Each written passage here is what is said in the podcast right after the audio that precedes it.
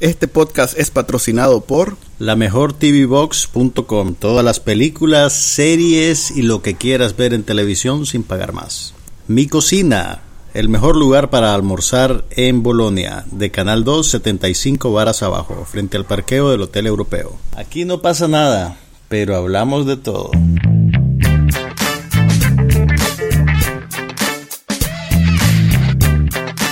Podcast sobre cine, TV, tecnología y todo lo demás.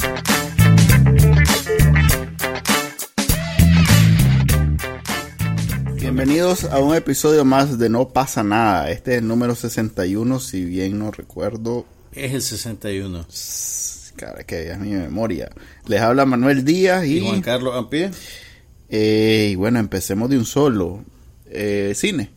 ¿Qué te parece? Empecemos con el cine. Pues esta semana se estrenó en Nicaragua la película Soli, Hazaña en el Hudson. Es la nueva cinta dirigida por Clint Eastwood y está basada en una historia de la vida real. Las locas aventuras de, De Soli. Un, un piloto en apuros. No. A ver.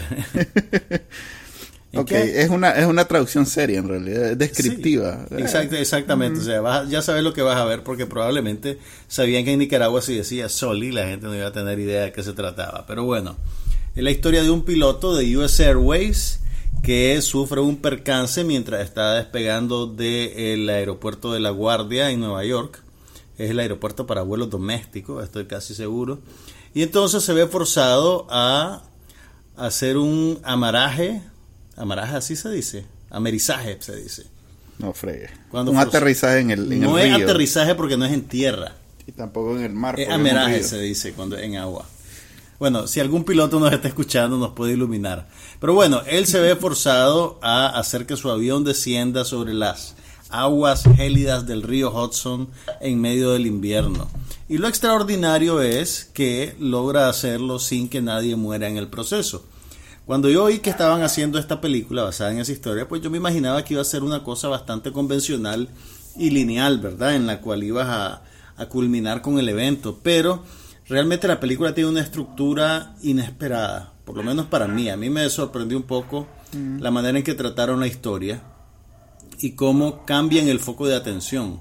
El foco de atención de la película no es necesariamente, eh, digamos, el proceso mediante el cual él efectúa esta operación, sino lo que le pasa a él una vez que se completa la, digamos, la operación y se ve sometido al escrutinio de las autoridades de aeronáutica civil. Y cómo él empieza a dudar de sí mismo y de la digamos y de la certeza de sus instintos y cómo en, en el proceso pues que la película retrata él logra recuperarlo entonces eh, eso a mí me agarró un poquito desprevenido y tal vez hizo que la película funcionara para mí que no, no, no me esperaba el camino que tomaron Ya. Creo que más bien hicieron maravillas con una historia que pudiera haber durado 15 minutos. Esa es quizás para mí la... que es más o menos lo que duró el vuelo no, sea, el vuelo duró 206 segundos. Ajá ah bueno que Eh, sí, no más, como- más el rescate quiero Ah, decir ok, pues puede ser. En 24 minutos fue que rescataron a todo el mundo. Ah, es que la acabo de ver. la tiene fresquita. La tengo Yo fresca. la vi hace seis días. Eh, creo que era una película de 15 minutos. Era quizás, si acaso, un episodio de una serie de 45 y sería estirarlo.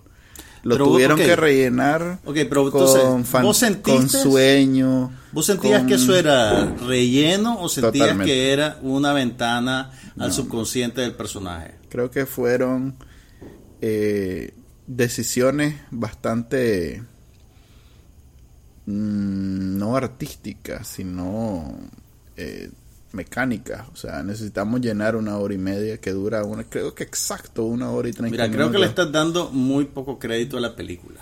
Porque Creo que la película estuvo bien, pero la mitad es relleno.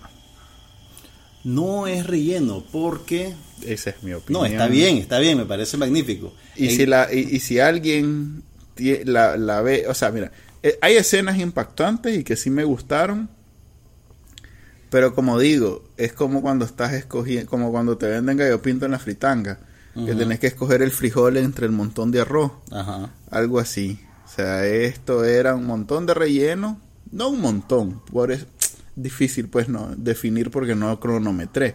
Pero digamos que de una hora y media, por lo menos media hora fue relleno. Un par de sueños ahí de, sarcados de la nada, hechos en computadora, que es la parte débil de toda la película. Podemos coincidir en eso. Que las escenas donde él se está imaginando el que, que chocó Mira, son la parte débil de la película. Si te soy completamente honesto, mientras yo veía la película, la calidad de los efectos especiales no me sacaron de la película. En ningún momento. Pero te dejaron algún beneficio, algún adicional. Lo que pasa es que yo creo que el foco de la película, a ver, yo siento que el, a ver, el objetivo, a ver, primero no estoy de acuerdo en que vos veas como que todo lo que no es el accidente es relleno. No digo que todo lo que no es el accidente, digo que todas las escenas que, que, que, que se dan en la cabeza de, de Zully, o que sale caminando y, en la... O sea, cuando estiran, e, es, es, evidente. Si vos ves la película te das cuenta que eh, algo que pudo haber concluido o, o haberse dado en dos minutos se dio en siete porque el objeto de la película no es la narración de hechos concretos, sino es meterte en la cabeza de este personaje. Creo que eso es más un resultado que una intención. Ok, lo que pasa es que nada es accidental en, ni en una película ni en un libro. O sea, alguien toma una decisión, ¿me entendés? Creo que para mí la decisión no fue artística, sino fue, ok, aquí necesitamos darle media hora más Anda, sentate con más de, efectos especiales, haceme un par de escenas donde esté soñando, porque Mira, no, no, no, no, vamos a poder... Que, que bueno, puede ser que no sea solamente la intención rellenar la hora y media, también puede ser que dijeron, ok, esto se tiene que ver en China, haceme algo explosivo, magnífico, grande, que, que haga... Mira, a ver, te voy a decir cómo lo experimenté yo a mí me parece que el evento principal de la película no es el accidente, sino la investigación. Sí, podemos estar de eh, Y también la investigación desde el punto de vista de eh, Soli, de la persona investigada. Entonces, la película, además la película está basada en sus memorias. Entonces, está definitivamente casado con su punto de vista. Eh, y bueno, estructuralmente, cuando la película empieza, el accidente ya sucedió. Eh, la, primera escena de la película, que es el escenario de pesadilla en el que el, avión estrella, se estrella contra un edificio en Nueva York, es... Spoiler alert. Es la primera escena. Ya saben que... Eh, es otra cosa. Todo el mundo sabe... Y también velo de esta manera. Esta es una película que no te puede vender como sorpresa el resultado del rescate porque todo el mundo sabe qué pasó. E incluso en las escenas promocionales, si, aquí en Nicaragua, que no lo tenemos muy presente ese asunto, las escenas promocionales también te dice, pues la hazaña de este maje fue que aterrizó y que todos se salvaron, pero viene todo el proceso de la investigación. Entonces, yo no veo como un como falta de mérito que dentro de la dinámica de meterse en la cabeza del personaje te presenten pesadillas y alucinaciones, que más o menos eso es lo que son. Toma en cuenta que es un personaje que está sufriendo un episodio de estrés postraumático después de la situación en la que pasó, que además está en el ocaso de su carrera, eh, que su carrera también está en peligro como efecto de las decisiones que pudo haber tomado en el proceso. Okay. Y, y es inusual, o sea, cuando vos lees estas historias en los periódicos y eso, vos decías, la puta, el man es un héroe, qué de verga. Yo no digo esa vulgaridad. No, no, no, no. En general, pues. Digo a la grande, si acaso. Ok, si están los niños escuchando el podcast, discúlpenme. Ok, el punto es, usualmente estas historias cuando se consumen a través de los medios son un arco sencillo, ¿verdad? Y entonces el hombre no tiene, no tiene sombra, es pura luz porque es un héroe. Entonces todo este proceso de la investigación a mí me pareció tremendamente interesante. Sí, y, realmente la culminación, el juicio, que no es un juicio, no sé exactamente, una audiencia. Es una audiencia, pero, pero, se, pero se dramatiza casi como que si fuera un juicio. Sí. Y los efectos pueden ser dramáticos para él también. Sí, en efecto, esa es la escena, eh, ¿cómo se llama? Cuando llegas al... El pináculo de la película, el nudo dramático es la última es excelente y es muy bueno, pero como te digo, hay un montón de cosas que vivimos a lo largo de la hora y media que perfectamente nos hubieran podido llegar al mismo lugar, no le hubieran aportado ni quitado nada y hubiéramos disfrutado igual esas escenas buenas. Mira, pero está, está bien, yo para mí en efecto coincido que la investigación es lo principal. Eh, de hecho se da como en tres días en la vida real.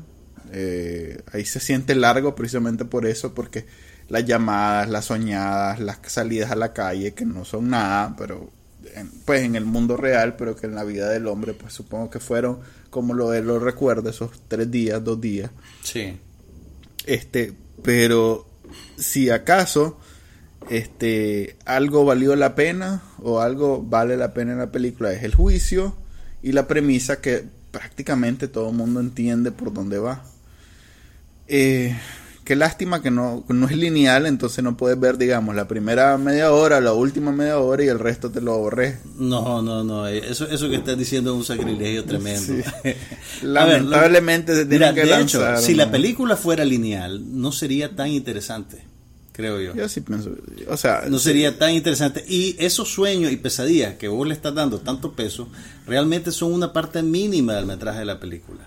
Son como dos momentos en los cuales él tiene una, pesadilla y un Pero es una escena. Y duran minutos. Sí, pero ya suman. O sea, entre la vez que, las tres veces que sueña, las tres veces que sale a la calle, las otras tres veces que habla con una mujer que simple, que hablan lo que habla todo el mundo con su, o sea, yo esperaba ahí, de hecho, en la primera escena cuando le preguntan, ¿y todo está bien en la casa? esperaba una subtrama alrededor, porque normal como en toda casa, eh, me pareció que ahí dejaron pasar Mira, yo creo que Pero no, era las la, conversaciones más mundanas y comunes del... Era... No, no era trascendente, no era importante. Hablaban sobre lo que le había pasado a él. Sí, pero... Con su esposa. Eh, eh, o sea, si vos me decís, ¿qué te imaginas que habló y él? ella en términos prácticos en ese momento está sitiada por los medios. Esa es su realidad en ese momento. Así es, pero si vos me hubieras ¿Qué quería? ¿Un, niño enfermo? Además... No, pero tal vez hubiera esperado algún comentario que no se me pueda ocurrir, pero es como que a ver, ¿qué es lo que hablaron? Ah, sí, sí, hablamos que, que estábamos preocupados y que los medios estaban detrás de nosotros y eso Pero eso es lo que les pasó. ok. Ahora, mira, mi, mi, punto es el siguiente. Bien genérico, pues eso. Yo creo que es una película que está centrada en la vida interna de este personaje en esta circunstancia extraordinaria. Y en ese sentido, ellos resuelven de una manera creativa el meterse dentro de la cabeza de él. Te voy a decir una cosa que, que al principio yo no entendía y, una cosa bien particular de la película. En algún nivel es una película sobre actores. Fíjate cómo en la, en la escena de la audiencia climática eh, se toman la molestia. Cuando él entiende cómo puede salir del entuerto y, convencer al, al, tribunal, digamos, de que sus decisiones fueron las correctas la película, o sea, el director toma la decisión consciente de presentarte en la dramatización de las pruebas que hace la compañía fabricante del, del, avión, de las alternativas a, aterrizar en el río. ¿Te acordás de esa parte? Entonces dicen, a ver, el, parte de los argumentos de los, de los jueces son te dijimos que te podías ir a la pista tal de la guardia y no lo hiciste, o que te podías ir a Teterboro y tampoco lo hiciste. Entonces, al decidir aterrizar en medio del río, vos pusiste en peligro a los Sí, entonces ahí dice que no toma en cuenta a los seres entonces, humanos. entonces le dicen, ok, pues eh, enséñenme las pruebas de que eso era posible. Y entonces te enseñan la secuencia de acciones que los pilotos de prueba toman Ah, para realizar esos, esos aterrizajes. ¿Te acordás de esa parte? No, por supuesto, sí. Ok. Entonces, él viendo esa, entonces, y él se toma la molestia, el director, de presentártelas en tiempo real. ¿Verdad? Entonces Porque así fue en el juicio. Ok, así fue en el juicio, pero vos siempre puedes decir qué quitar o qué poner. Pero al hacer eso, él entiende que ellos no están tomando en cuenta el factor tiempo, el factor estrés, y una serie de cosas que finalmente los logra persuadir. Pero además de eso, tenés a los pilotos de prueba eh, encuadrados de una manera que nunca les ves la cara. Eh, o sea, es una cosa eminentemente impersonal y además todas las decisiones que ellos están tomando son desapasionadas, ¿verdad? Porque están siguiendo mecánicamente lo, que las reglas, digamos, del, del, método que les dijeron. Entonces, hay, este, el director se toma la molestia de contrastarte eso con, Con la actuación del- de, de- de Tom Hanks. y, y yo creo que en ese contraste está también un poquito la esencia de la película.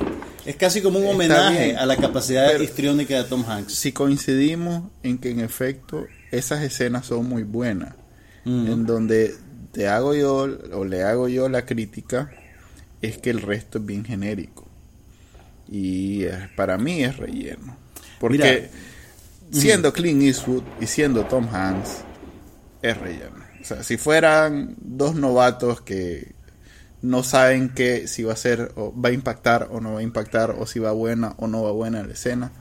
Pero siendo estos más, me da la impresión que el de estudio dijo, hombre, haceme ahí media hora más, a No ver dónde me la no. sacas. Es- Mira, no creo porque Clint Eastwood no está en una etapa de su carrera en la cual tenga que hacer algo que no quiera hacer.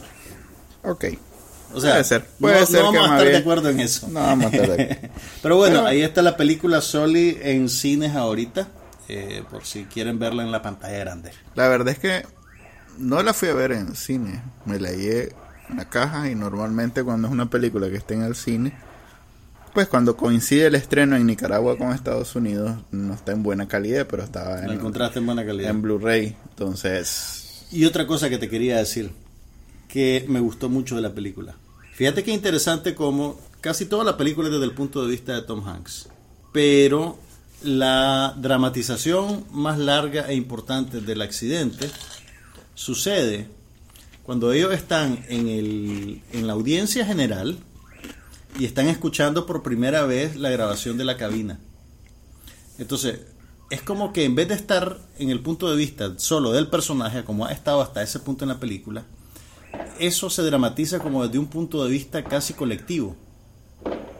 Y al presentártelo de esa manera, te están sugiriendo o te anticipan que él va a salir triunfal del... del Porque del ya veredicto. sabes en realidad en la Pues sí, película. pero o sea, fue un- a mí me, o sea, me gustó Esa escena con... me gustó la puesta en escena. hombre, estamos decir. bien. Me gustó la puesta en escena y lo que sugería. está bárbara. Es más, me hubiera gustado que ahí se hubiera desarrollado completa la película.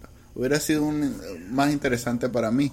O sea, vos O sea, hubieras preferido estar encerrado en la audiencia encerrado en- Y saltando de ahí a la saltando, dramatización del accidente. y ahí dándole los argumentos que, que es la parte bonita pues la parte buena para mí cuando lo están atacando al héroe porque en realidad eh, si no sería una celebración de todo lo bueno que hizo pues.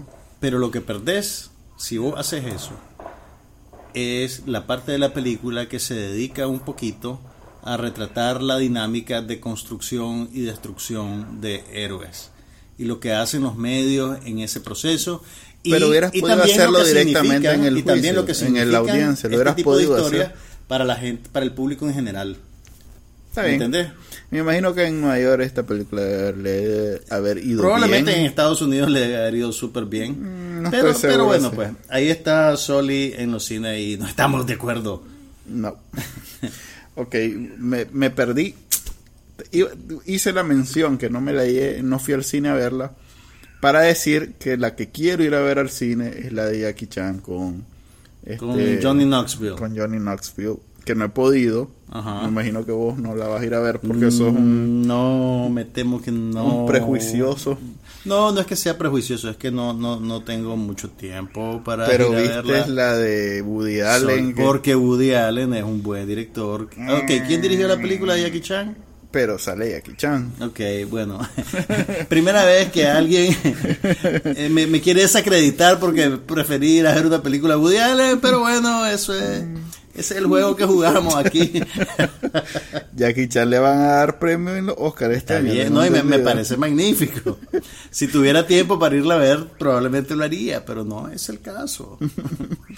Ok, pues viste la de Woody Allen, ¿cómo es que se llama? La de Café- Woody Allen se llama Café Society. Me temo que ya está en su última semana. Así que van a tener que buscarla por otros medios. Y no es una de las mejores películas, pero tampoco una de las peores películas de Woody Allen. O sea, lo que te quiero decir es que es una, es una buena película de Woody Allen. Para los que le gusta su estilo y las cosas que él hace. Eh, además tiene, tiene buenas actuaciones de Jesse Eisenberg, de Kristen Stewart, de Steve Carell. La historia se desarrolla en el Hollywood de la época dorada de los años 30, en la época dorada de los grandes estudios, que obviamente es una cosa que a mí me gusta. Época dorada, ahorita hablando de eso, Disney acaba de romper cualquier tipo de récord de taquilla este año. O sea que la época No, no me dorada- refiero, no me refiero a, a recaudación de dinero. O sea, le dicen la época dorada de los grandes estudios, porque en esa época los estudios eran los principales proveedores de entretenimiento para el mundo. Además, eran un negocio verticalmente integrado. Entonces eran, dominaban toda la cadena, desde la producción de las películas hasta la distribución, hasta que apareció un instrumento legal que quiso quebrar el monopolio y lo obligó a vender los teatros. Y es ahí donde tenés eh, la aparición de compañías distribuidoras, de cadenas de cines que son completamente independientes de los estudios. Entonces, básicamente se dice que es la era dorada de los estudios porque tenían un control absoluto de la creación y de la distribución del cine. Y no solo eso, también tenían un control absoluto de las personas que trabajaban haciendo películas. Cuando vos eras, si vos eras un actor en esa época, firmabas un contrato con el estudio y básicamente el estudio era el dueño de tu vida. El estudio te, administra- te microadministraba tu imagen pública al extremo de que te asignaban novias o novios, te mandaban a fiestas y te decían, ve, vas a ir a la fiesta con esta chavala que es una corista, que la estamos, la estamos pastoreando para que sea una gran estrella y Si es bueno viste- que la vean. Si viste Cantinflas, te diste cuenta de todo eso, porque ahí sale. Ok, entonces, ese es el ambiente en el que se desarrolla la trama de la digo, película. la película la hicieron, no digo las películas de Cantinflas. La película, ah, ok, la de hace dos años. La de hace, Ok. sí. Bueno, pero ahí está bastante simplificado. Pero bueno, ese es el ambiente en el cual se desarrolla Café Society. Además, establece como un paralelismo entre el, el mundo de Hollywood, el mundo de, de Nueva York. Eh, tiene también ahí un montón de ideas agridulces sobre la existencia, sobre el- la imposibilidad del amor. Y son temas bien interesantes y dramatizados de una manera ah, inteligente. Además, estéticamente es una película muy linda. Es la primera vez que Woody Allen trabaja con el director de fotografía Vittorio Storaro, que es uno de los mejores directores de fotografía de nuestra generación. Eh, además, tener el diseño de producción de Santos Locuasto. Entonces, si ese es el tipo de cosas que te gustan, eh, vale la pena verlo. Pues, o sea, es una película muy bien producida. Ok, te reíste. Por supuesto que me reí. Ah, Tiene por lo menos sus tres o cuatro carcajadas y además- ala, tres o No, no, no, no, no, no, no, te lo estoy diciendo en serio. Es una película muy divertida. Lo que pasa es que tenés que estar en sintonía con el estilo Woody Allen. Si no te gusta, pues probablemente no te va a gustar la película. Si, lo, si, si los chistes de, de Sábado Gigante te daban risa, creo que Woody Allen no es para vos. Probablemente no es para vos, pero si, si te gustan las películas de Woody Allen, te va a gustar esta. Ok. Eh, cine pendiente la de Jackie Chan, la voy a ver porque la voy a ver. El director, para vos que estabas preguntando, es el que hizo Die Hard 2. Rennie Harling. No puede ser. Así es. Es Rennie Harling, está vivo. Está vivo. bueno, ok, eso hace que esto sea una curiosidad. Eh. Más que una película que tenés que ver. ¿Y por qué, qué tiene que ver que esté vivo o no? No, Tenía porque cáncer, yo pensé que está- no, porque tiene años de no hacer nada. Ah, ok. Bueno, la veré. Pero bueno, ahí la está, veré. pues. Va a ver. Bueno, ahí, ahí- ahí me contás. Pasemos a televisión. Yo me voy a encargar de desestimarla completamente sin haberla visto para mantener el tono de la conversación. Pasemos, con- cam- como dicen las presentadoras de televisión en Nicaragua, En otro orden. cambiemos completamente de tema. porque, a ver, ¿por dónde empezamos en televisión? Westworld. Vimos el final de Westworld. Vimos el final de Westworld. Eh, ¿Qué tan spoilers? ¿Qué tan spoileríficos podemos ser? Sí. Mm, Mira, no, mira, no, a ver, una, co- una cosa. A ver. Si vos Mira, ves no hagamos, Westworld, no hagamos spoilers. espérate, si vos ves Westworld eh, leyendo lo que se escribe en internet, la verdad es que no tuviste muchos spoilers, porque ya toda Ya esa todo te lo información- habían dicho. Es más, aquí yo ya lo había mencionado que esas eran las teorías. hable- hablemos de esto. Hablemos de la manera en que estamos consumiendo contenidos como Westworld. ah, no, ¿por eso, eso ya lo hemos hablado. Espérate, pe- pero hablemos a propósito de esto, que está calientito. Mira, yo vi la serie sin buscar nada de información en internet. Es más, cuando salía la- cuando salían los capítulos al aire y Qué yo no lo podía ver rápido, Qué aburrido. oíme. de esto se trata, de que platiquemos, ¿no? No digo, no qué podía- aburrido que viste la serie. Ok, cuando no podía ver los capítulos en caliente, hasta me salía de Twitter para que no me saliera ningún spoiler. Entonces yo iba, digamos, descubriendo la serie en tiempo real. Ahora, yo creo que el, fact- el, el- a ver, el aprecio que le puedas tener a la serie depende un poquito de cómo te relacionas con ello y de qué valor le das a interpretación, construcción y diseño de la película y qué valor le das a los giros sorpresa o, a, o a lo- a los pretendidos giros sorpresa, ¿verdad? que, que, o sea, tu disfrute de la serie depende de que esas sorpresas funcionen o no, o hay otros factores que te interesan y que disfrutas a lo largo del camino. Yo creo que ahora, en general, hay mucho énfasis en el giro sorpresa y, y- y- y eso es lo que le adjudica el valor al producto. O por lo Más menos esa es la impresión que me da de las reacciones, porque ya cuando terminé de ver la serie, ya me, me puse a curiosear en ver cómo reaccionaba la gente, qué decían. Y la gente que está desencantada con la serie es gente que, oh, pero que dice más o menos lo que vos me estás diciendo. Ah, pero eso yo lo descubrí desde el segundo capítulo, entonces, como lo, ellos hacen ese giro al final, entonces no, no vale la pena. Entonces yo, yo estoy un poquito en contra de esa manera de, Mira, de creo que... procesarlo. A ver, ¿cómo te lo pongo? Eh, creo que el problema va más, eh, no es tanto que el giro sorpresa no me haya sorprendido. Creo que el problema es que, exceptuando eh, la trama de la Tandy Newton, que es así, fue emocionante. La otra, la de la Chela, la del Men in Black, que era William, la, todas esas. Este, su único valor este, de entretenimiento era esa culminación en que ibas a encontrar que era la misma persona y que eran solo de tiempos de líneas de tiempo paralelas o diferentes. Y eso lo hace aburrido si lo reconoces desde el comienzo. Es como las películas, esos thrillers procedera, procedera, Procedimentales. procedimentales donde si descubriste el misterio, como ese es el sentido de toda la serie, ya Sí, perdía la gracia. Pero, pero, menos mal que aquí tenían el tema este de la Sandy Newton y, y el tema de Anthony Hopkins y la lucha de poder entre los accionistas. O sea, habían... Habían era- bast- hay bastantes habían, elementos. habían más elementos que lo hicieron entonces un poquito más tolerable.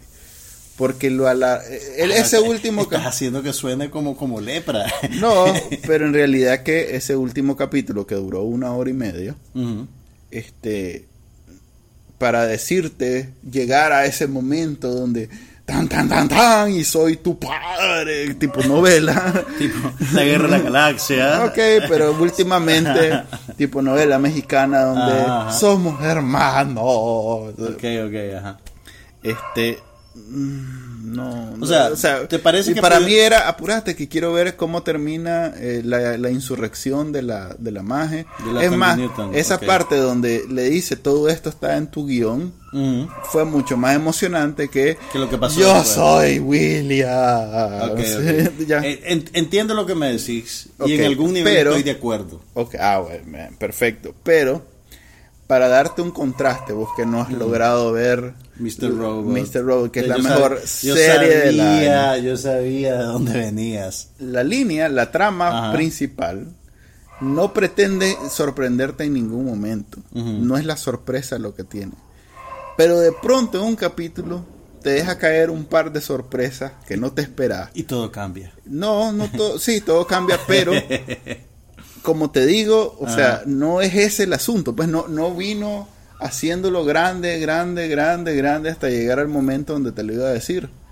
Para nada. Simplemente era, pasó. eh, sí, era algo irrelevante. Eh, No era irrelevante, pero no era algo que lo iba, que lo iba amasando y amasando y amasando. Estos pobres sí se mataron por hacer ese final dramático que, como te digo en internet, desde como el tercer capítulo ya todo el mundo sacó conclusiones y dijo, ok, este maje, que no Este dicen maje- el nombre, este maje- a huevo es el otro maje. pues. Sí, ok, te Ya. entiendo, te entiendo. Entonces, eh, Mira- esa es para mí la debilidad de la serie. pues. Estoy de acuerdo que no es una serie perfecta, de ninguna manera. Pero y, no- y pudieron no es la haber, perfección lo que yo critico. pudieron haber, digamos, pudieron haber sido más disciplinados en cuanto a, en cuanto a narrativa. Eh, Ciertamente se estira un poco el asunto. Fíjate que Te- si te lo hubieran que revelado hace tres capítulos eso, Ujú, hubiera sido mejor. hubiera sido más interesante. Y sí, porque el, el capítulo, el penúltimo y el antepenúltimo, la parte de, de Dolores con Will joven era un poquito, digamos que perdí el interés en esos momentos, pues, Sí. porque ya, ya quería que llegaran a donde iban a llegar. Así es. La trama de la intriga, un poquito la intriga palaciega de los ejecutivos también me pareció un poquito genérica. Sí, No, Y- no- y no perdí- digo que sea buena, pero por lo poquito- menos... Perdí un poquito de interés cuando se deshicieron de, de, de la actriz danesa que me gusta a mí, de Theresa. Mm, Sin embargo, incluso cuando la serie flaquea, siempre hay algo que te mantiene conectado, digamos. Pueden ser los actores. Eh, Ed Harris, a pesar de que ande cargando peso muerto, Ed Harris es un actor que siempre vale la pena verlo. ¿Me entiendes? Siempre está haciendo algo interesante. Eh, igual Anthony Hopkins, yo creo que en esta serie lo usan muy bien. Y lo usan muy bien en, en un papel ingrato, porque es un papel que se convierte en un elemento bien expositivo, ¿verdad? De vez en cuando él aparece y te dice, te explica lo que está pasando, ¿verdad? Sí. O, o te da la, o te da la pista de, de por dónde va la cosa. Y esos papeles pues suelen ser ingratos, suelen ser, suelen no tener gracia, pero él hace que sea interesante. Me acabas de recordar, Ajá. eh, ¿sabes qué película vi el fin de semana? El Ultimate Cut de Watchmen. Ok. No fregues, tres horas y media dura. Ah, la puchica. Pero es caballada. No, es nada que ver. Es lo mejor que ha hecho DC Comics en Ok, su historia. en- en otra ocasión hablamos de eso. No. Mira, la, la, la atmósfera de la serie me gustó mucho. Los valores de producción son muy buenos. Hasta vos te estabas riendo de mí porque me, me gusta ver la entrada y la música. Y voy a Sí, adelantar es que el primer capítulo, el último capítulo lo vimos juntos y entre las escenas de la mujercita esta, que, pero yo quién soy, pero Oíme, no soy pero yo, espérate un pero momentito. yo, pero no". Evan En- entre Rachel- las escenas eh, de esa maje y, y, y, y la música que querés ver a huevo que dura como cinco minutos además. Es la entrada de Sí, la serie. pero Ahora, Evan Rachel Wood, que vos la estás poniendo como la maldita lisiada, Sí. es una buena actriz y hace un buen papel en por la serie. supuesto, pero le dieron a, Pero ¿por qué la pones como la maldita lisiada? Me dijeron, mira.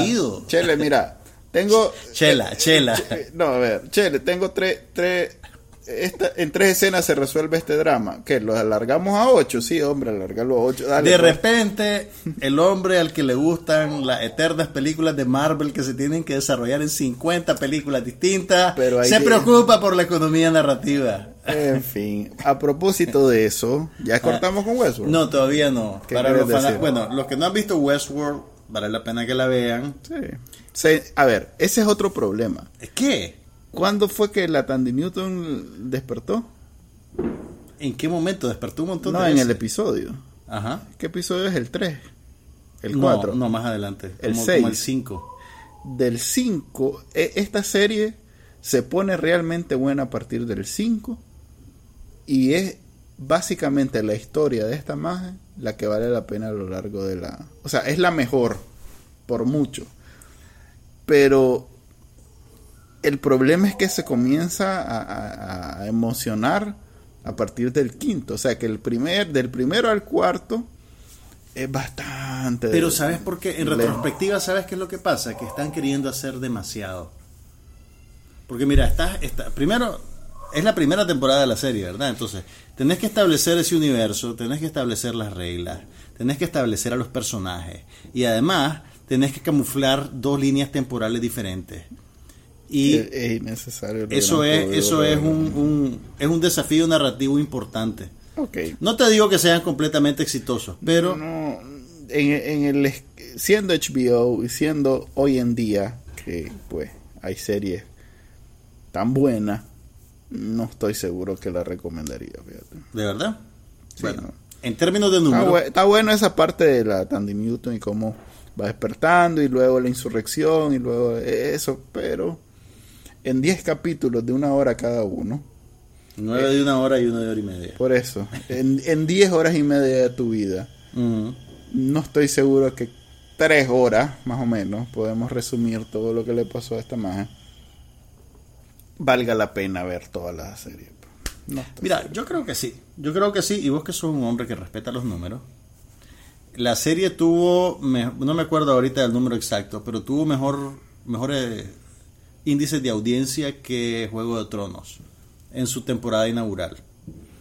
Lo cual no es Y decir lo más probable es, bueno, ya, ya le dieron lu- luz verde para las siguientes temporadas. Y los creadores de la serie tienen mapeado más o menos cuatro o cinco temporadas. Uy, Así que vamos a ver cómo, cómo va a haber más Westworld, pero la segunda temporada va a estar al aire hasta en el año 2018. Así que tienen tiempo para ponerse al día. A ver, me gustaría disertar a continuación sobre el fenómeno que fueron los cuatro capítulos de WC. Así se llama la cadena. WB bueno, es un No, canal- es que hay un canal. CW. CW se llama, CW. perdón. Es como ya no veo televisión. A ver, decime. Esto es, esto es algo de superhéroe, ¿verdad? Sí, hombre. Ah. Mira, los DC Comics decidieron que en su universo de televisión, que no tiene nada que ver con el de las películas, porque son un desastre, ¿Las películas o las series de televisión? Es- ellos son un desastre, Ellos pero son la un serie desastre, ok, no ajá. tiene nada que ver con las películas y se duplican los personajes, todos los que salen en Superman salen en las series, pero son Es otros una majes. situación Quicksilver.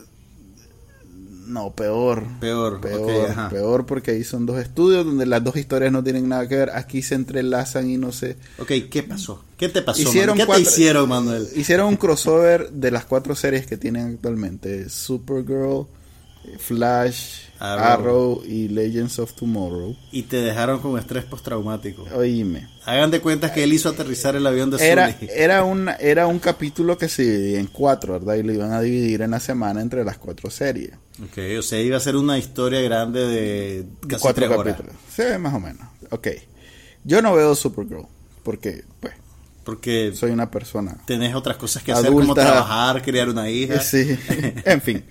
La cosa es que la me tuve que lanzar un capítulo de esa ridiculez que sí, ese sí, es- bueno, no, a ver, todas son novelas a nivel de quinceañera, no sé cuál es la novela equivalente hoy en día de quinceañera, en mis tiempos se llamaba quinceañera, pero eso es básicamente. Ujú. Eh, el capítulo de Supergirl, solo los últimos 30 segundos son realmente parte del crossover. O sea que me tuve que lanzar un capítulo de Supergirl por 30 segundos. Ok, Primera afrenta. ok. El de Flash, ok, establece, salen todos los superhéroes, en realidad una pelea entre superhéroes y aliens. Sale la invasión de aliens y no sé qué, y entonces es emocionante, al fin van a- vamos a ver a tales, tales, tales, tales peleando juntos y no sé qué. Ya comienza ah, más o menos a... eh, hay los superhéroes que simplemente saben karate, y está Superman en mujer que es invencible. Ok.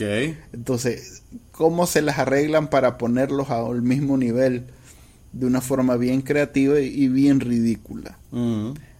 Pero bueno, la conclusión es que después de los tres capítulos realmente que fueron el crossover, lamento decir que no vuelvo a ver ninguna de estas series de DC Comics. O sea, en vez de Eh, convencerte de sí. ver las que no estabas viendo, En vez de ser... te convencieron de dejar de verlas de plano. Sí, eh, es triste, es verdaderamente Estás triste. experimentando el lado oscuro de, el, de, los Ya. em- de los universos conectados. Suficiente. Suficiente, es demasiado ya.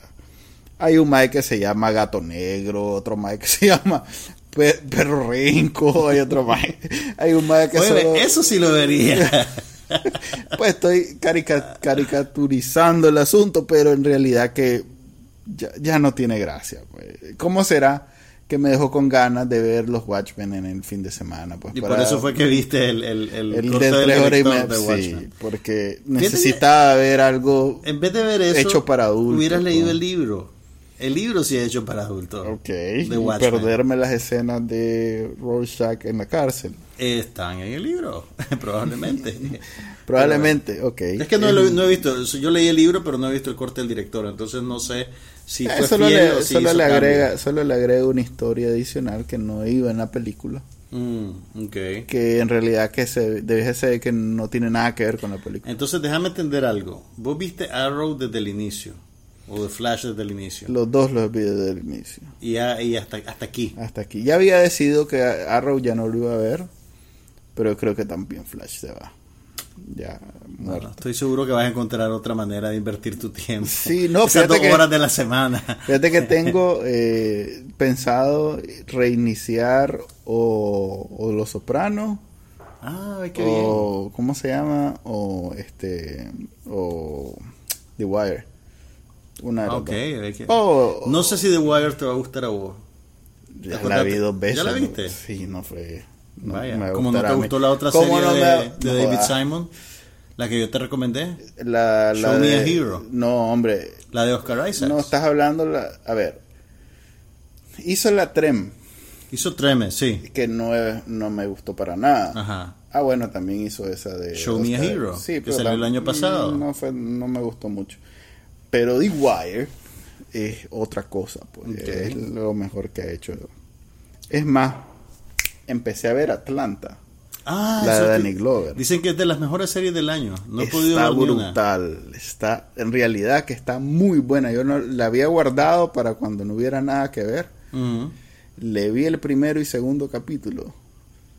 ¿Cuántos capítulos son? de pupusear de risa. Son 10 la primera, eh, vamos a ver cómo va la segunda. Es buenísima. Dicen que es muy buena. Es muy Ahorita vos sabes que ya en estas fechas empiezan a salir las listas de las mejores películas del año, las mejores series del año, No, los ya, mejores desde libros. que el- la salió el primer capítulo, dijeron que era ha figurado en buena. bastantes listas como, como lo mejor del año, así que Es probablemente vale la pena darle un vistacito. En comedia es lo mejor que hay ahorita. Este, ya voy al día con Divorce. Por el maje. Es- Esta, la Sarah Jessica Parker, tiene la extraña habilidad de ser insoportable en un rango bien amplio de personajes. Pero Porque mira, a ver, Pero el este es el con no, no, no, no. Este individuo en esta serie en Ah. Divorce es el personaje opuesto a lo que era en Sex and the City. Sex and the City. sí. Y logra con la misma efectividad el mismo nivel de molestia, ¿cuál es la palabra? De Ujú, exasperación, por lo menos para mí, en ambos personajes. Ok. Siendo totalmente lo opuesto. Es Estoy- como estoy- ser el diablo y Dios y en los dos casos ser insoportable. Estoy tratando de entender si eso lo está formulando como fíjate- un cumplido o como un insulto. No sé. No sé si es que lo actúa o es que realmente A mí la me gusta mucho cómo actúa, me parece que es una buena actriz. Pero despierta sentimientos bien. Lo bien que pasa es que vos te proyectás bien- en Thomas Hayden Church.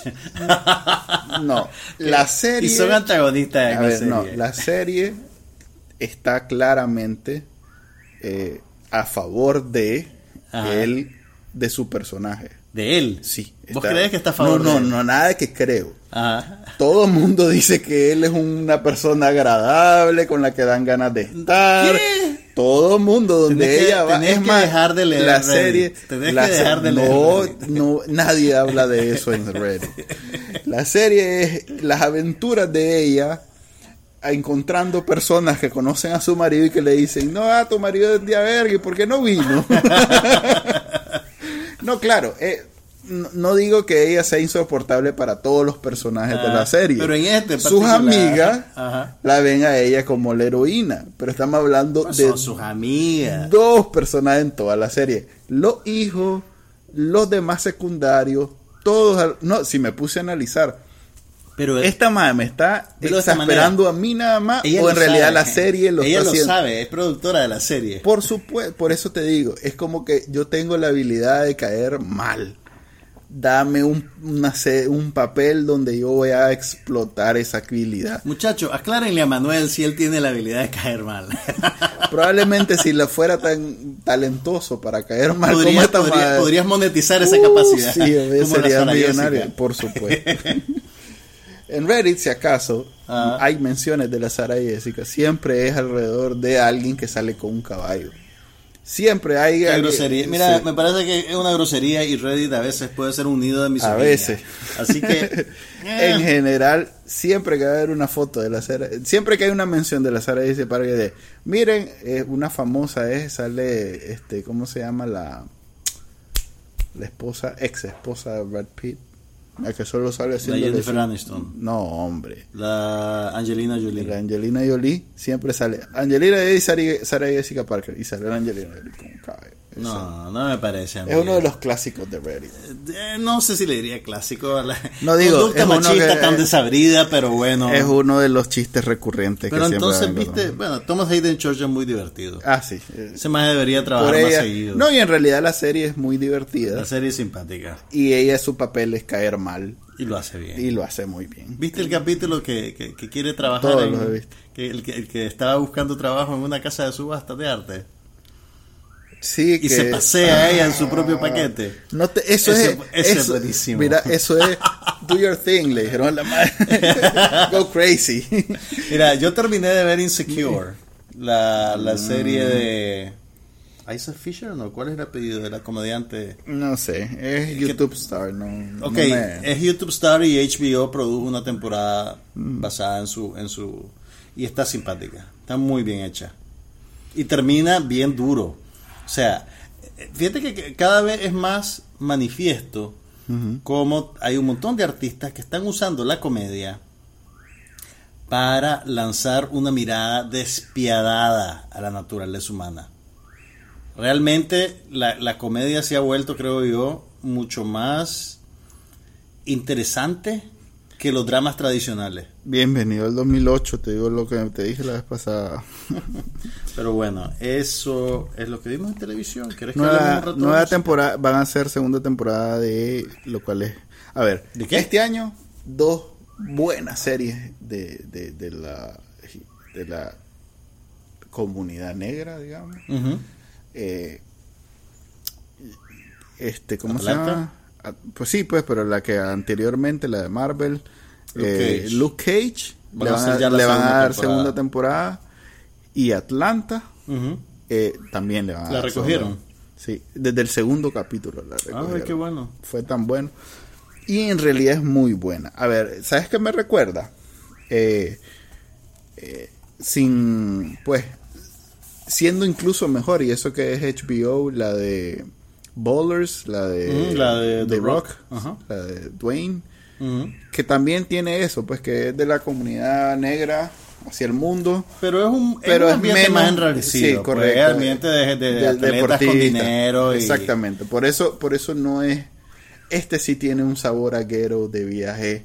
Y más porque es el ATL, es el sur, es realmente. Insecure buena. también. Yo creo que le deberías de dar chance aunque venga de YouTube. Ay, es que no sé. Te No- lo digo en nunca serio. me ha dio risa un, un, un chiste de ella en YouTube. Un video de ella en YouTube. Te digo, te digo que vale la pena. Es muy probaré. interesante. Probaré. Bueno, probaré. a propósito que estábamos hablando de Luke Cage, que se transmite por Netflix, esta semana, o bueno, la semana pasada, Netflix lanzó un servicio innovador para sus suscriptores. Ahora Netflix te permite bajar contenido y guardarlo en tu teléfono o tu iPad para después verlo cuando no estés conectado al Internet. ¿Qué quiere decir eso? Que si vas a hacer un viaje, por ejemplo, o vas a estar sin conectividad por algún motivo, simplemente cuando tengas conexión, bajas el capítulo o bajas la película y después lo puedes ver aunque estés completamente sin acceso a Internet. Y eso es de mucha utilidad en Nicaragua porque tenemos conexiones domiciliares que tal vez no tenés mucha velocidad, tal vez lo tenés que compartir con mucha gente en tu casa. Entonces puedes, digamos, bajar algo antes en la noche, cuando no hay mucho tráfico, y después lo ves a cualquier hora que querrás. Hay una sección separada dentro del menú de Netflix donde te ponen los contenidos que están susceptibles de, de ser descargados en esta dinámica. Eh, y hay y es bien amplio. O sea, están todas sus series originales, por supuesto. Hay un montón de películas. Entonces, eh, es una buena salida, creo yo, para, para, para la gente que tiene que compartir su conexión o que no tiene la velocidad óptima para verlo. Por ejemplo, si la ves y se queda trabado cada cinco minutos o algo así. Yo hice una prueba, bajé un capítulo de Kimmy Schmidt, que son cortos, que duran 22 minutos. Y bajé también un, un especial de Patton Oswald, que dura como una hora más o menos. Y, y lo bajé como en, en, en 3, 4 minutos. Va a depender de tu dispositivo cuánto disco duro tenga. Claro. Y va a depender también de este. No, exactamente eso. Sí, o sea, probablemente no va a ser práctico que bajes un montón de cosas porque se te va a llenar el, el, el almacenaje de tu teléfono, de tu disco, pero, pero si te administras bien, yo Sí. creo que es algo que te va, que Va, tiene mucha va- utilidad. va para atrás Netflix. ¿Cómo así? Ok, cuando yo empecé a ver televisión por internet, la modalidad era Exacto. bajar los episodios Y después lo y después podía ver, porque Sí. usaba BitTorrent para bajarlos y después los, en el disco duro ya los podía ver. Sí. Fue cuando descubrí la caja, la mejor dejaste de que ya puedo usar streaming, entonces ya no tengo que preocuparme por bajar, todo lo, lo veo inmediato y no bajo nada. Mira, yo me imagino que están haciendo esto ahorita porque eh, probablemente en Estados Unidos, bueno, no, la verdad, me imagino que la gente se lo estaba pidiendo por alguna u otra razón. Amazon te permite hacer eso, por ejemplo. Amazon te deja descargar contenidos y verlo después. O sea, estamos claros que pirateado hacer lo mismo desde hace tiempo. Pero Amazon te permitía hacer eso y ahora ellos que tienen todo ese contenido original que quieren mover, también quieren darle esa facilidad a sus clientes. Supongo. Eh, pero bueno, solo es el catálogo de... Yo ya ni sé Claro, qué es solo el catálogo de Netflix. Ya no sé, ya no diferencio entre qué es una cosa y qué es otra. Por cierto, eh, The Walking Dead, que cada vez van más abajo los ratings, lamentablemente. Se ha convertido en una... Vende, tus acciones. Sí, se ha convertido en un, en un examen para saber qué tan sociópata o psicópata sos. Porque acompañar a Negan, que es este personaje de Jeffrey Dean, no me acuerdo el nombre. Jeffrey Dean Morgan. Lo De acabas de Jeffrey ver en, en, en- Sí, por, precisamente también por eso lo vi. Lo acabas Eh, de ver en. Ay, ¿cómo se ¿Qué llama? tanto, ¿Qué tanto te ofende y puedes disfrutar su presencia? Porque imagínate la crueldad más crueldad que hayas visto en televisión, en la historia de la televisión. Este va y la hace. Ese más la hace. Es más, entonces, ¿qué tanto puedes disfrutar lo que hace este man en, en- en la serie? Si, si logras Mira, verla sin que en ningún momento te afecte emocionalmente, sos un sociópata. Mira, yo tengo como, como un par de años de estar oyendo eso sobre Walking Dead, así que yo creo que vos tenés Por algo te de digo- sociópata. Por eso te digo que, Tenés como dos años de estar consumiendo eso. por eso te digo, no, por eso digo, Ah, yo probablemente pensaba ya nada me va a afectar mi sensibilidad humana, ya soy... ¿Qué? Por eso.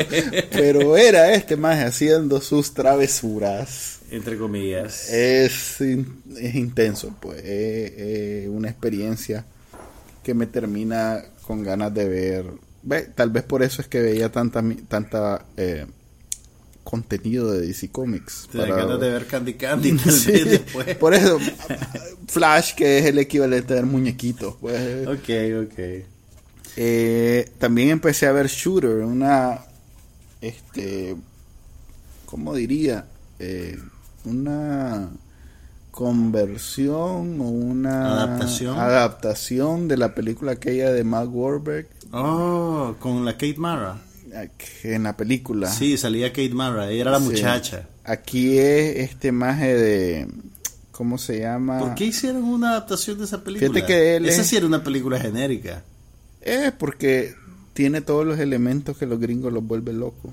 Los gringos o el mercado internacional No, latinoamericano y gringo, chino. esta película no va a llegar largo. Eh, Este, Y- esta serie, perdón, es Ryan Phillip, ¿te acordás de? sí, sí, claro que sí, el ex de la Reese Witherspoon. Así es, el ex de la Reese Witherspoon y está Omar Epps también, que es un veterano ya. Que salía en ER, era un médico en ER Y como salía en 3, House. 4 años. Salía en House, que quizás su papel más. Ok, el maje tiene ya cuatro, cuatro episodios, yo le he visto los tres. Está interesante. Eh, ¿Y cuando digo interesante, digo eh, está bastante genérica, pero es una serie de acción que USA Network. Genérica e interesante No, no, son no, dos no, términos no, no, completamente pues sí, opuestos. Por eso quise, quise hacer la aclaración que cuando dije interesante, en realidad quise decir que no, es genérica, pero que tiene buenas escenas de acción. ok. Es quizás el, lo- cuando veía The Unit y aquella eh. Otra que vi que también eran así de, de- de escenas de, de guerra que lo De mencionaba. intriga. No, guerra, guerra, guerra. Guerra. Ok. Sí. Hay noticias en el mundo de la música, Manuel Díaz. Ay, Hoy dieron a conocer las nominaciones de los premios Grammy, que están cubriendo el periodo que va de octubre de 2015 a septiembre 30 2016. Es más o menos el mismo ciclo en el cual le dieron el Grammy honorario a Carlos Mejía Godoy, que lo recibió hace unas cuantas semanas. Y las noticias tienen que ver con los fíjate- nominados. ay, mira, Yo sé que a vos no te interesa. No digo, no, no, no digo que no me interese. Lo que, lo que mi comentario sería que es una es un recordatorio que estoy viejo. Es un recordatorio que está bien. Pero hay artistas que te gustan que están nominados. No lo creo. Beyoncé. ¿No aprecias a Beyoncé? Queen Bay. Beyoncé por eso tiene- digo, no lo creo. Ok, Drake. Drake. ¿No te gusta Drake? Sí, sí me gusta, pero Ok, Rihanna. no. ¿No aprecias a Rihanna y lo que ella hace? No. Ok, vamos a repasar un poquito esto rápido porque Manuel está, está sufriendo dolores literalmente mientras yo hablo. Beyoncé tiene nueve nominaciones, Kanye, Drake y Rihanna tienen ocho nominaciones cada uno, Chance the Rapper tiene siete nominaciones y Adele cinco.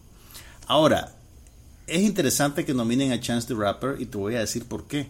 Porque el álbum que se llama Coloring Book fue distribuido únicamente a través de streaming.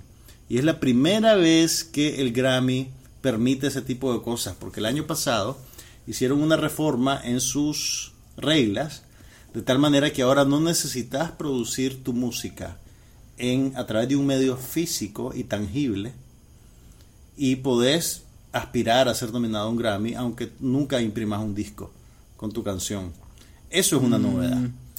Ok, lo que pasa es que los Grammy, desde que empezó la explosión de la música en Internet, No han sabido cómo reaccionar. O sea, toda la industria no ha sabido cómo reaccionar. eh, sí, pero lo que quiero decir es que han perdido gran Sí, valor. Totalmente. Porque solía per- ser, al igual que los Solía ser una referencia. si, si vos ibas a co- invertir tu dinero, porque era una verdadera inversión, gastar 15, 20 dólares en un disco, Ujú, querías certeza que estabas comprando un buen disco. Claro. Entonces un disco que tenía un Grammy era un buen disco y entonces vos lo comprabas. Pero desde que Internet vende al menudeo las canciones y salen un millón de canciones diario, a nadie le importa cuáles tienen Grammy o no. Entonces Sí, ellos o sea, más bien van a la... a- a- a- Van, a la- van, van, van rezagados. tratando, sí, van rezagados. van tratando de ponerse Claro, al día en, claro. en realidad y no necesariamente es un mérito o una o, una cómo se llama o una eh, ¿cómo no es un hito en el camino. sí no no Pero no, sí es a un nadie- cambio. Sí es un Sí, cambio es un cambio y, y es curioso. Es interesante. Ok. Mira, solo para que se hagan una idea, el álbum del año los nominados son Adele con 25, Lemonade de Beyoncé, el álbum visual, Purpose de Justin Bieber, Views de Drake, el Y- peor disco de Drake imagínate ¿vos ya lo viste? sí no Ok. me acuerdo de Y. A Sailor's Guide to Earth de Storgill Simpson. Y este es bien interesante porque dicen que este Storgill Simpson es un cantante de country, pero muy independiente. Es un maje que está separado de la gran estructura de, de Nashville. Es un maje proletarión, ¿me entendés? Y tiene un trabajo bien interesante. El maje tiene un cover de In Bloom, de la canción de Nirvana. Extraordinario. Incluso si no te gusta el country, y si te gusta Nirvana, ¿cómo sabes que no me gusta el country? o sea, estoy hablando hipotéticamente, eh, estoy hablando también a los que nos están oyendo. Váyanse a Spotify y busquen Storgill Simpson in Bloom. Y es una canción, es una es un cover súper interesante, súper bueno. Es casi, incluso podría decirte que una mejoría sobre lo que hizo Nirvana. A mí solo me gustan dos canciones de Nirvana, o sea que... Y ese es tu problema. Ok, es- otras categorías interesantes. El mejor álbum de música alternativa, 20 22 A Million de Bon Iver, Black Star de David Bowie, que es el último disco que hizo David Bowie. Además, The Hope Six Demolition Project de PJ Harvey, Post Pop Depression de Iggy Pop y A Moonshaped Pool de Radiohead. Y Pop sigue cantando. Iggy Pop sigue cantando and Dios kicking ass, man. Y bueno, vayan al sitio web de los Grammy para ver todas las nominaciones. Son 84 categorías, pero no todas las van a ver en el especial de televisión que se va a transmitir el 12 de febrero del año que viene. Hablando de Grammy, A ver. pasemos a Emmy. Ah, Vi a una ver. entrevista, la descubrí, ni siquiera puedo decir que me llegó o que alguien me la mandó, la descubrí, que una entrevista como de 45 minutos de alguien en la sala de su casa, Ajá. que fue a entrevistar a uno que se llama Luis Moreno, Luis Latino, camarógrafo de CBS en un canal local de Reno, Ajá. Nica, ex Nica, ¿Cómo o que- Nica cómo pues, que ex Nica? Nica, ciudadano gringo. Ajá. que acaba de ganar un Emmy de esos locales que han ganado ya varios Nika, Sí. pero es el nuevo y no es presentando, sino es en la producción. Sí. Eh, interesante la entrevista porque el, el señor fue el Chocoyito Chimbarón. No. Sí, fue el Chocoyito Chimbarón, fue a la guerra, vino de la guerra, se fue a, a Estados Unidos, indocumentado, y en 10 años está ganando un Emmy como productor. Pues no productor, creo que es camarógrafo, editor. En ¿no? 10 años, se fue en el 2006. Más o menos, se fue en los 90. Pues no, no se fue, no fue en 10 años que ganó el Emmy, pero a partir del momento en que empezó a trabajar en, televisión, en 10 años está ganando. Ve qué interesante. ¿A dónde la viste voy a, eso? La voy a sacar el Ponerle en. Bacanal Nica, sí, sí. Mañana la saco en Bacanal Nica porque yo había hecho uno sobre los Nicas que habían ganado de Emmy. Este sí se, o sea, además que me reveló muchas cosas sobre Chocoito Chimbarón, que lo, lo explica como que fuera aquello a- a- oculto, ¿ah? Ajá. Esto del Chocoito Chimbarón fue un programa que existió en los 80 y, o sea, es parte de la cultura. Pero de cier- pues, la gente de la edad de nosotros que vivía en Nicaragua en esa época se acuerda. Pero, pero no, sí, bueno, no, no que creas está- pues le que estaba aclarando a, los no a los creas que es el, el 15. Guguencio Rubén Darío, pues, ¿me entendés? El Chocoyito Chimbarón, que todo el mundo lo conoce. Creería yo que el ese todavía hay gente que no entiende muy bien de dónde Cualquier viene. persona que nació en el 82 ya, ya no, no viste al Chocoyito Chimbarón. Ah, no, como no. ¿Cuánto tiempo Ah, bueno, sí, es cierto. O sea, si naciste en el 82, tenés conciencia hasta como Sí, en el sí, sí. 88, Sí, ya estaba fuera del aire el razón, tenés Ahí está. Ahí- Creo que es la primera vez que Manuel me dice tenés razón desde que nos conocemos. Voy a, voy a, voy a Es hacer que una las, placa. mate- las matemáticas no son lo mío. Voy a hacer una placa para conmemorar este día. Bueno, Ok, eh, ¿qué viene en televisión, en el cine? Qué ah, que venga Bad Santa 2 a Nicaragua. ¿Vos crees que va a venir a- no, ojalá, ¿cómo se llama? Eh, bueno, esta semana parece que empieza Office Christmas Party. ¿Cuál es ese? Es una comedia con todas las estrellas de Saturday Night Live y con Jennifer Aniston. Es una de esas comedias sketchy. Mm. Ah, ya sé, ya, ya, ya. Vimos el ya. tráiler Es hace un par de cierto, semanas. Es cierto que de esas farts y dick jokes y eso. Exactamente, de esas cosas que te gustan, oh, porque, Está porque, bien, porque pero- te dan risa, son comedia. Bad Tiene Santa- chistes. Bad Santa es otro nivel, sí. Y me da pesar que no hayas visto la primera. Yo te soy, invito. soy un mal ser humano, pero Sí. voy a corregir eso. Deberías. Bueno. Ok, creo que hasta aquí llegamos el día de hoy. Este es el episodio 61. ¿Quién diría? No vamos a decirlo de todos los días. ¿Quién diría que iba a llegar hasta aquí? Y bueno, esperamos tenerle otro episodio la próxima semana antes de las vacaciones de Navidad. Ah, vamos sí. a dar vacaciones. vamos a hacer ¿Vamos a dar vacaciones? Sí, vamos. vamos. a dar vacaciones. Hagamos un especial de lo mejor del año en una, un par de semanas para que sea el final. Y pues Y no, en 2017. Nos Se- vemos pues. Buenas se noches. de ustedes, Juan Carlos Ampie. Y Manuel Díaz. Hasta la próxima.